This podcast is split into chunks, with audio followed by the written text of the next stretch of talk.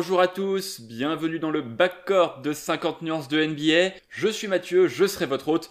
Et pour m'accompagner aujourd'hui, le CJ McCollum de mon Damien Lillard. J'ai nommé Jean, comment ça va?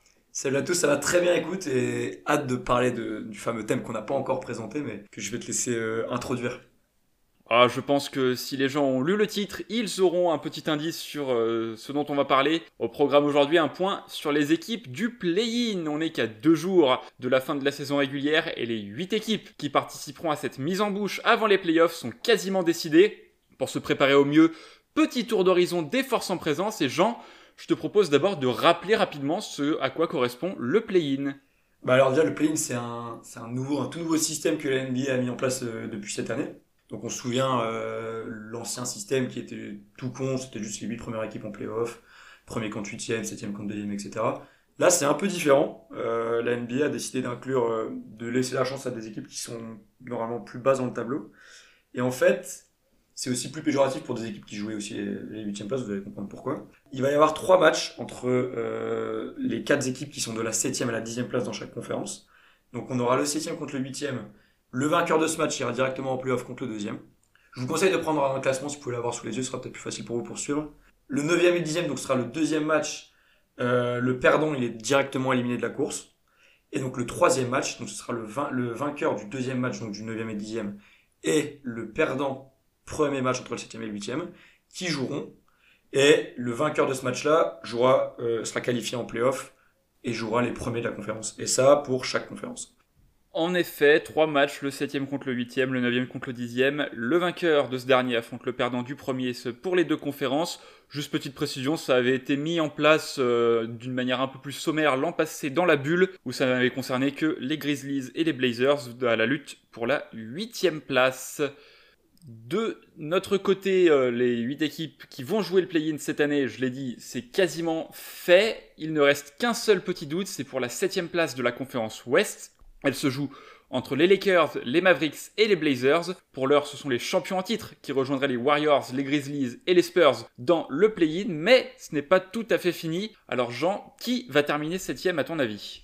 Oh bah, Il y a eu un, gros match hier déjà qui va faire que ça va peut-être beaucoup compter dans la balance c'est le fameux Blazers Suns euh, qui euh, que, Portland a perdu euh, d'un point sur une faute un peu contestable de Powell sur Booker alors honnêtement je pense que euh, donc là pour l'instant Portland euh, a un match de plus que Dallas et les Lakers et les Lakers doivent jouer ce soir et si les Lakers gagnent leur match ils sont à égalité au classement mais Portland a l'avantage par rapport au match-up contre les Lakers, c'est-à-dire qu'ils ont gagné, euh, ils sont à 2-1, je pense, dans leur, dans leur série l'un contre l'autre. Donc, ça fait quand même, malgré tout, un sacré avantage pour Portland, qu'il leur reste euh, quand même un dernier match à jouer contre Denver.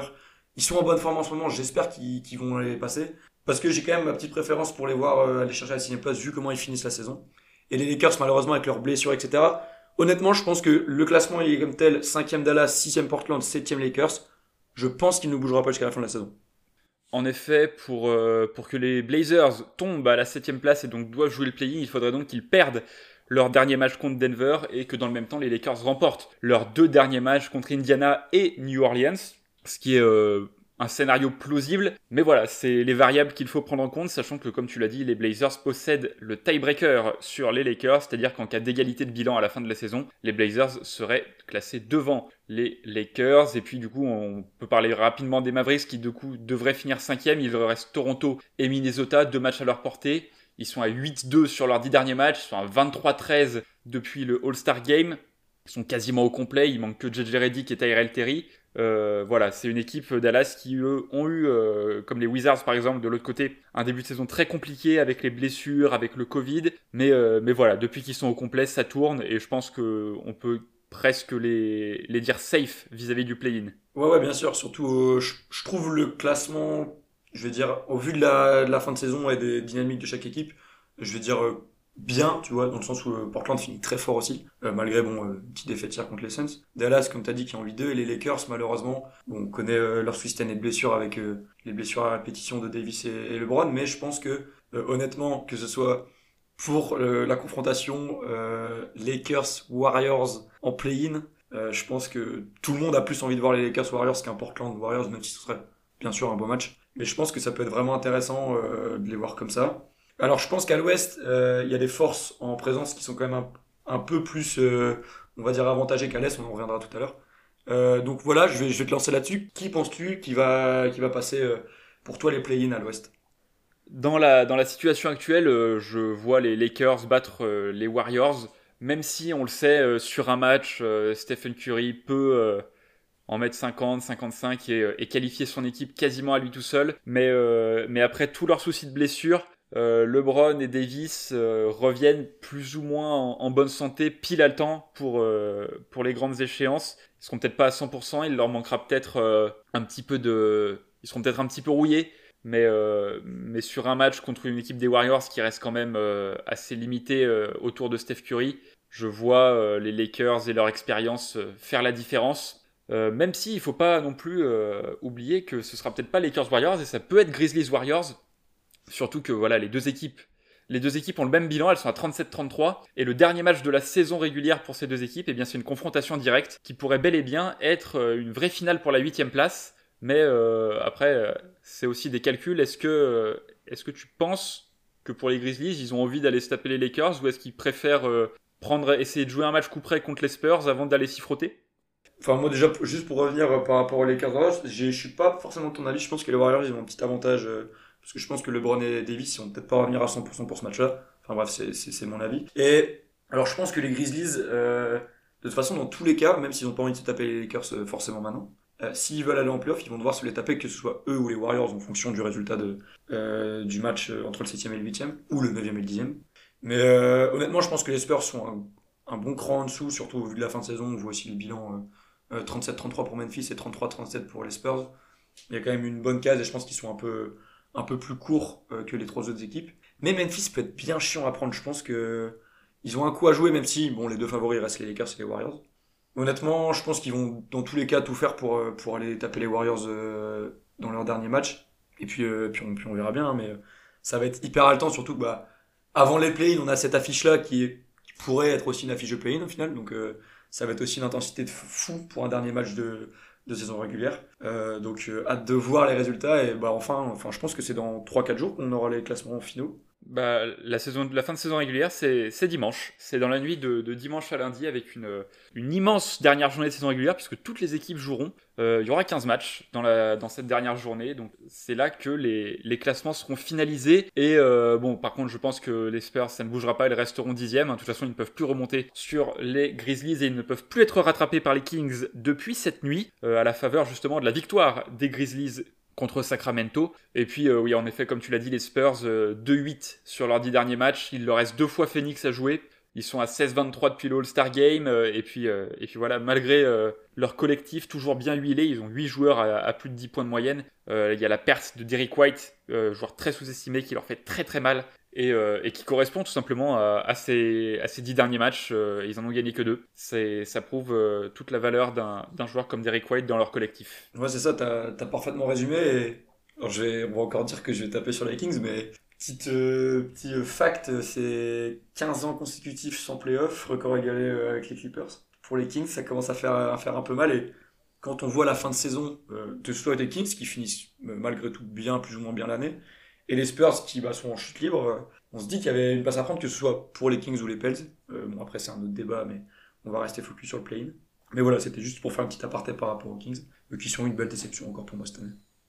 Ah, c'est un marronnier à, ce stade-là. Les Kings euh, manquent les playoffs de peu. On, se dit qu'il y a peut-être de l'espoir et finalement la saison suivante, bis repetita, c'est voilà la franchise un petit peu engluée dans, dans une spirale négative et qui va même pas avoir un, très bon pic de draft pour, euh, pour espérer. Euh, pour espérer se relancer, quoique l'année dernière, avec le 11e choix, ils ont drafté euh, Tyrese Halliburton, 11e ou 12e, j'ai un doute. Donc ils ont très bien drafté cette année et on peut espérer qu'ils aient à nouveau le nez creux. Mais comme tu l'as dit, on va, on va se concentrer sur le play-in. Avec, euh, avec une dernière petite question de mon côté, je vais revenir sur les Warriors. Est-ce que c'est pas la pire équipe à affronter sur un seul match? Ah moi je, suis totalement de cet avis-là. Euh, honnêtement, euh, c'est vraiment l'équipe qui me fait le plus peur.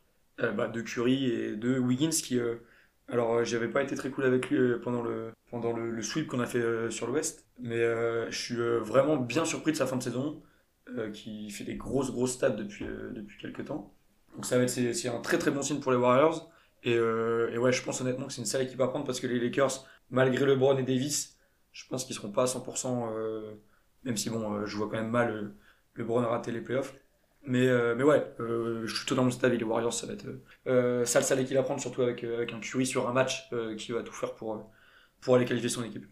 Curry qui est incandescent depuis euh, le All-Star Game, 34 points, 5 rebonds, 5 passes, 49% au tir, 43% à 3 points et 5 matchs à 10 tirs à 3 points réussis ou plus. Vraiment, il, euh, il porte son équipe et on a vu, il, euh, nécessite une attention défensive toute particulière. On, a vu les Suns tenter la prise à 4 récemment.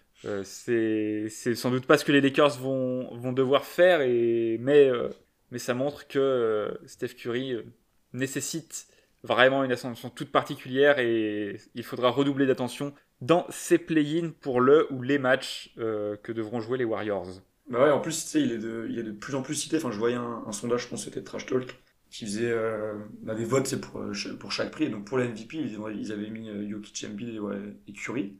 Et Curry a fini bien, bien loin devant, devant Embiid. Ça m'étonne quand même fortement parce que bon, faut quand même pas oublier que les Sixers ils sont premiers à l'Est, que Embiid il fait quand même une belle saison, etc.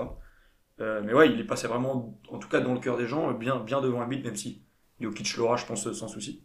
Mais voilà, c'était euh, petit aparté par rapport à, par rapport à Steph. Oui, et puis il faut pas oublier que la saison elle a commencé en décembre aussi. Hein. Euh, c'est pas, il est incandescent depuis un mois et demi, deux mois, mais, mais avant ça il y, avait deux mois aussi de, saison où il a très bien joué, hein, il n'y a pas de souci, mais, mais pas, pas assez pour mériter, je pense, des considérations sérieuses pour être le MVP, pour être dans le top 5 ou sur le podium, pourquoi pas. Restons sérieux un instant. Restons sérieux et passons à l'Est, si ça te convient.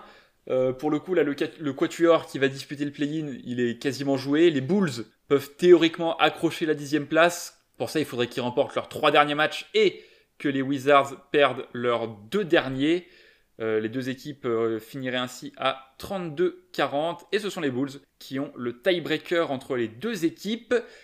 Mais l'équipe qui est pour l'instant le mieux placée pour finir septième, et eh ben c'est Boston, 35-35. Ouais, euh, Boston qui, écoute, moi c'est ça qui me, qui est hyper hypant pour ce play-in. C'est que bon à l'Ouest, euh, tu le vois au classement, c'est que bah, le 7 et le 8 ils sont, ils sont favoris pour passer. Mais pour moi, à l'Est, euh, c'est le 9 et le 10 tu vois. Même si ce sera pas possible parce que le perdant du match entre le 9 et le 10, qui est, bon, après c'est pas encore fait, tu vois, c'est Charlotte et Indiana, ils ont, ils ont, ils ont le même bilan, mais pour moi, les Pacers et les Wizards, euh, ils sont un poil plus favoris que Boston et, Charlotte pour passer. Je sais pas ce que toi t'en penses par rapport à ça, mais pour moi, ces tendances que tu as à l'ouest entre le 7 et 8 qui sont favoris, fort logiquement au vu du classement, bah pour moi, elles sont complètement inversées à l'est. Moi, je, suis complètement d'accord et c'est là-dessus d'ailleurs que je voulais te, lancer. Boston qui donc a, 3-7 sur ces 10 derniers matchs, 17-18 depuis le All-Star Game. Euh, on l'a vu Jalen Brown euh, fin de saison. Robert Williams sera pas à 100% à cause d'une blessure à l'orteil. Ils sont hyper fragiles défensivement. Euh, alors certes, ils ont Jason Tatum, mais, mais vraiment, je me demande si en l'état, avec les blessures et la forme, les Celtics sont pas tout simplement la plus faible équipe des quatre. Alors, je pense pas, parce que t'as quand même. Euh, si t'as un tatou en forme, on les, merveilles qu'il peut te faire. Fournier commence. J'ai, j'ai, enfin, c'est pas que j'ai du mal avec euh, l'arrivée de Fournier, parce que je suis, très content pour lui et que c'est pour moi euh, une très bonne chose, mais il a un peu de mal à. Il fait des bons matchs, mais des fois il fait des. Il se met des gros trous. Bah, c'était, c'était Boston-Cleveland là qu'il y a eu il y a quelques temps. et alors c'était 4 à l'adresse. vraiment, tu es capable de, du, du meilleur avec Boston comme du pire euh, les perdre contre Boston alors euh, contre Cleveland alors que c'est euh, maintenant qu'on demande de gagner des matchs et c'est plus important. les Hornets pour moi sont l'équipe la plus faible et ça m'étonnerait pas qu'ils switchent de place avec Indiana parce qu'ils ont le même bilan et que alors attends je vais regarder un peu les classements. Hornets jouent New York et Washington et les Pacers jouent les Lakers et Toronto. Donc je pense que les Lakers ça peut-être un peu plus compliqué mais Indiana est en bonne forme en ce moment. Donc je pense que la fin de saison ça va ils vont switcher de place et donc on aura un Hornets Wizards et un Indiana Celtics. Et je pense que moi je vais envie de jouer un peu à Madame Irma. Tu vois, et je pense que ce sera les Pacers et les Wizards en, playoff. Ah oui, surtout que alors les Pacers ils sont donc à 4-6 sur leurs 10 derniers matchs, 17-18 depuis le All-Star Game. Eux aussi pas épargnés par les blessures euh, en ce moment, mais, euh, mais qui posent à mon sens un énorme problème de match-up aux, bah, trois autres équipes, tout simplement, avec leur duo d'intérieur euh, Sabonis et Turner, si Miles Turner évidemment est en état, il est blessé. Parce que eh ben, les Celtics, sans Robert Williams et avec un Tristan Thompson qui est pas non plus transcendant, bah, c'est pas terrible à l'intérieur. Les Hornets, leur pivot titulaire, bon, c'est Cody Zeller et il y a Bismack Biombo derrière, c'est pas non plus transcendant. Et puis les Wizards, bon, Robin Lopez, euh, Daniel Gafford, c'est pas non plus transcendant. Et du coup, ça fait un, problème de match-up qui, euh, est euh, largement exploitable, je pense, pour, pour les Pacers. Ouais, puis j'aime beaucoup comment l'équipe tourne en ce moment, même si le bilan est pas, pas hyper fameux. 4-6, c'est pas, pas fou non plus, mais ça va. Mais Sabonis, qui est très fort en ce moment. Euh, Caris Levert qui revient pas mal euh, depuis sa blessure. Je pense qu'il peut être un facteur X assez intéressant euh, en playoff. Mais tu vois, au final, c'est ça qui est ouf. Mais pour moi, l'équipe la, plus forte des, quatre, c'est la dixième, c'est les Wizards, c'est Westbrook avec Bill qui va revenir de blessure, je pense, pour, pour le début des play-in. Et, je pense que ça va être une sale équipe à prendre, que ce soit dans le play-in ou en playoff, pour normalement potentiellement les Sixers. Alors, pour le play-in, je suis complètement d'accord. Ils ont, ils ont clairement le momentum. Alors, ça se voit pas forcément euh, quand j'avais fait les, stats. Euh, ils sont à 5-5 sur leurs 10 derniers matchs et 18-18 depuis le All-Star Game. Mais euh, ils ont gagné 13 de leurs 18 derniers matchs. cela dit, je pense quand même qu'il va falloir faire très attention à la blessure de Bill. Parce que vraiment, sans lui, on voit que, les Wizards ont vraiment du mal à vraiment terminer et à tuer un match proprement, surtout si c'est un petit peu serré mais ils ont voilà un Westbrook qui, est sans doute encore un petit peu sur son nuage après avoir euh, récupéré le record des triples doubles. Ils ont deux matchs euh, abordables pour finir contre Cleveland et Charlotte. Euh, ouais, je pense que les, les Wizards, ils peuvent même aller chercher s'ils gagnent leurs deux derniers et, que les Pacers et Charlotte perdent leurs deux derniers, ce qui n'est pas non plus exclu. Les Wizards peuvent aller chercher la huitième place et un duel contre les Celtics qui leur permettrait, bah, en cas de défaite déjà, d'avoir une seconde chance de se qualifier en playoff. Mais, euh, mais par contre, ouais, une fois arrivé là, euh, que ce soit euh, dans le cas improbable où ils finissent septième, enfin improbable, pas tant que ça, où ils finissent septième et doivent jouer les Nets, ou qu'ils finissent huitième et qu'ils affrontent les Sixers, je les vois pas prendre plus d'un match. Ouais, tu l'as bien résumé, tu l'as bien dit. si Bill est pas là, ça change complètement la donne. Hein. Tu veux dire, il tourne à plus de 30 points de moyenne. Tu vois, c'est quand même un, un, immense scoreur. Je pense qu'il était réévalué aujourd'hui pour sa blessure. J'ai pas trop de nouvelles encore aujourd'hui. Et, et ouais, euh, cette facture, enfin c'est ce que tu as cité, a tué le, a tué le match euh, quand tu as une avance. On l'a vu contre Atlanta euh, il y a deux jours. ils ont 7-8 points d'avance à 2 minutes de la fin et ils sont remontés et ils mettent pas un point en, en 2 minutes 30. Quoi. Donc c'est un problème. Et c'est sûr que si Bill avait été là, ça aurait été, je pense, totalement différent. Et ouais, on n'est pas à l'abri que les, Wizards remontent à la huitième place. Il faudrait quand même avoir un bon concours de circonstances pour que ça arrive. Mais euh, c'est sûr qu'on est, on est à l'abri de rien. Et on n'a pas trop parlé des Hornets. Je sais pas ce que, ce que toi t'en penses de cette équipe.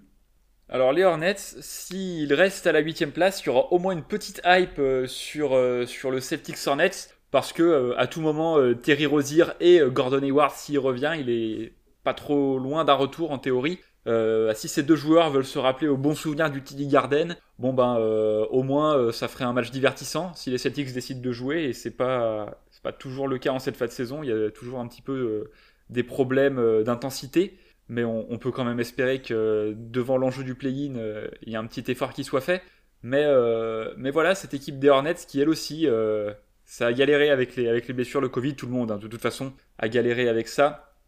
Euh, mais ils ont un coup de boost là avec le retour de, de la Melo Ball. Bon, ils ont perdu euh, assez logiquement contre les Clippers cette nuit. Mais voilà, sur un match, ils ont, ils ont pas mal de joueurs qui ce profil euh, de Factor X qui peut faire la différence sur un match. des mecs comme Terry Rozier, des mecs comme Malik Monk, des mecs comme Devante Graham qui peuvent prendre feu à tout moment et s'ils le font au moment propice, et eh ben ça fait de Charlotte une équipe très dangereuse sur un match. et c'est pour ça que je pourrais presque les voir euh, et que je. Enfin, j'imagine, je les imagine très facilement euh, battre Boston. Je dis pas qu'ils le feront. Je dis pas que ce sera ça cette affiche non plus. Mais euh, il y a une vraie possibilité de voir les Hornets battre Boston, accrocher la 7 place, et puis bon, prendre 4-0 par les Nets parce qu'il faut pas déconner non plus. Donc pour toi, l'équipe la plus faible des quatre qu'on a cités, c'est les Celtics Ben, au vu de l'état de forme, au vu des blessures. Oui, à l'heure actuelle, à l'heure actuelle, je veux dire, tu vois. Dans, l'effectif, tu le prends en ensemble et voilà. Bah, le problème, c'est que les Celtics manquent cruellement de profondeur à cause des blessures hein, en partie, puisque on peut le dire, leurs sept meilleurs joueurs, en gros, euh, donc euh, Tatum, Walker, Brown, euh, Robert Williams, Marcus Smart Evan Fournier, ils ont joué, ils n'ont pas joué ensemble. Ils n'ont jamais joué ensemble, je crois. Et forcément, ça, ça empêche de créer des automatismes. Ça, ils pourront pas créer d'automatisme puisque bah, est blessé, Williams aussi. Et, et oui, le problème, c'est qu'ils vont devoir énormément s'appuyer sur Tatum et Walker. Alors Walker revient bien, Walker pourrait aussi se rappeler au bon souvenir de Charlotte, hein, c'est une vraie possibilité, mais, euh, mais je suis assez inquiet des line-up où justement Tatum et ou Walker sont euh, sur le banc, parce que euh, derrière ces deux joueurs, tu as cité Fournier qui est un peu sur courant alternatif, mais une fois passé Fournier, la contribution offensive des autres joueurs est assez, assez inquiétante. Ah ouais, mais la blessure de Jalen Brown, elle est, elle est hyper compliquée, surtout en ce moment. On sait qu'il marche très bien cette année. Et ouais, Boston, moi je suis quand même assez inquiet. Euh, qui tape n'importe quelle équipe, hein, les Hornets, les Pacers euh, et Washington, ça va être compliqué. On n'est pas à l'abri euh, d'une grosse panne d'adresse comme ils ont l'habitude de faire depuis quelques temps. Bon, après, ce sera un match avec plus d'enjeux, donc je pense que les joueurs seront peut-être un peu plus impliqués, mais ouais, on est à l'abri de rien. Écoute, je sais pas si tu as quelque chose à rajouter, que ce soit à l'est ou à l'ouest. Écoute, euh, on peut faire euh, rapidement rappeler nos, petits pronostics si le classement euh, venait à, rester en l'état. Donc Lakers Warriors et Memphis Spurs à l'ouest, Celtics Hornets et Pacers Wizards à l'ouest. Et puis du coup, je vais commencer. Moi, donc je t'ai dit, je vois les Lakers battre les, Warriors et accrocher la septième place. Et, je vois les Grizzlies battre les Spurs avant de perdre contre les Warriors pour la huitième place. Tandis qu'à l'ouest, euh, je vois les Hornets battre euh, une équipe des Celtics euh, très très décevante cette saison. les Wizards battent les Pacers et puis battent les Celtics ensuite pour la huitième place. Ok, alors moi je vois les Warriors battre les Lakers et les Grizzlies battre les Spurs. Et dans le dernier match, je vois les Lakers battre les Grizzlies quand même. Donc on aurait un Warriors euh, contre Phoenix et un Lakers Jazz au premier tour, si je fais bien mes calculs. Et à l'Est, par contre, je vois un switch entre les Pacers et les Hornets au classement. Et donc, Pacers Boston, je vois Pacers gagner. Hornets Washington, je vois Washington gagner. Et Washington euh, Celtics, je vois Washington gagner du coup. Indiana et Washington en playoff. Ce serait une grosse surprise, surtout euh, avec le classement, mais moi je vois, plutôt ça, ouais. Je vois, plutôt ces deux équipes faire faire euh, avoir un petit avantage. En effet, voilà, surtout qu'on l'a dit, euh, les, euh, les inversements au classement sont loin, sont loin d'être impossibles. Puisque voilà, les Hornets, on l'a dit, ils jouent New York et Washington, ça peut très bien se finir en deux défaites. Les Pacers, ils auront peut-être du mal à battre les Lakers, mais le dernier match contre Toronto, ça semble à leur portée, et donc selon ces calculs, ben, ils pourraient passer devant les Hornets. les Wizards, ils peuvent battre Cleveland et Charlotte, et finir donc à 34-38 et passer devant les Hornets aussi, du coup, ça ferait, mais il serait quand même, euh, il serait quand même 9ème avec la différence de bilan avec les Pacers. Mais oui, oui, je suis assez d'accord avec toi que les Pacers et les Wizards sont peut-être euh, les deux meilleures équipes à s'avancer euh, vers ce play-in, même si on n'est pas non plus à l'abri voilà, d'un Jason Tatum ou d'un Kemba Walker en feu pour aller gagner le match, mais ça, c'est c'est une variable qui, qui, est valable pour toutes les équipes. Euh, on peut parler d'un Caris Levert game, on peut parler d'un bon Bradley Bill game, ça c'est moins, ce serait moins inattendu, ou d'un ou d'un Terry Rozier game, et puis pareil à l'Ouest avec des Jamorant, des Steph Curry, des LeBron James, ou même des Demar DeRozan, même si on connaît sa réputation. Ouais, bien sûr. Et de toute façon, en plus, il nous reste encore deux matchs, c'est pas beaucoup, mais en même temps c'est énorme parce qu'il y a tellement de, de, scénarios possibles au classement euh, qui peuvent changer, que ce soit à l'Est ou à l'Ouest. Nos pronostics qui peuvent aussi être, être on va dire, erroné par rapport au classement qu'on aura dans, dans, deux jours. Donc, euh, donc voilà, euh, hâte de voir cette fin de saison et le début des play-in du coup. En effet, bon, on a déjà débattu hein, ensemble euh, de ma passion pour le play-in, mais les matchs qui en découleront seront super intéressants et vraiment à ne pas manquer en termes de, de qualité de jeu et, et, de hype. Et on sera, on sera évidemment devant, devant nos écrans pour les suivre. Eh bien, Jean, merci. Bah écoute, merci beaucoup à toi, c'était hyper intéressant, hyper sympa de, de débattre de, cette euh, hype play-in qui arrive euh, à grands pas. En effet, c'était bien cool. Et de notre côté, on va rendre l'antenne euh, pour ce backcourt de 50 nuances de NBA. On espère que vous l'avez apprécié. Et de notre côté, on se retrouve très bientôt pour continuer à parler de NBA. Alors à très vite.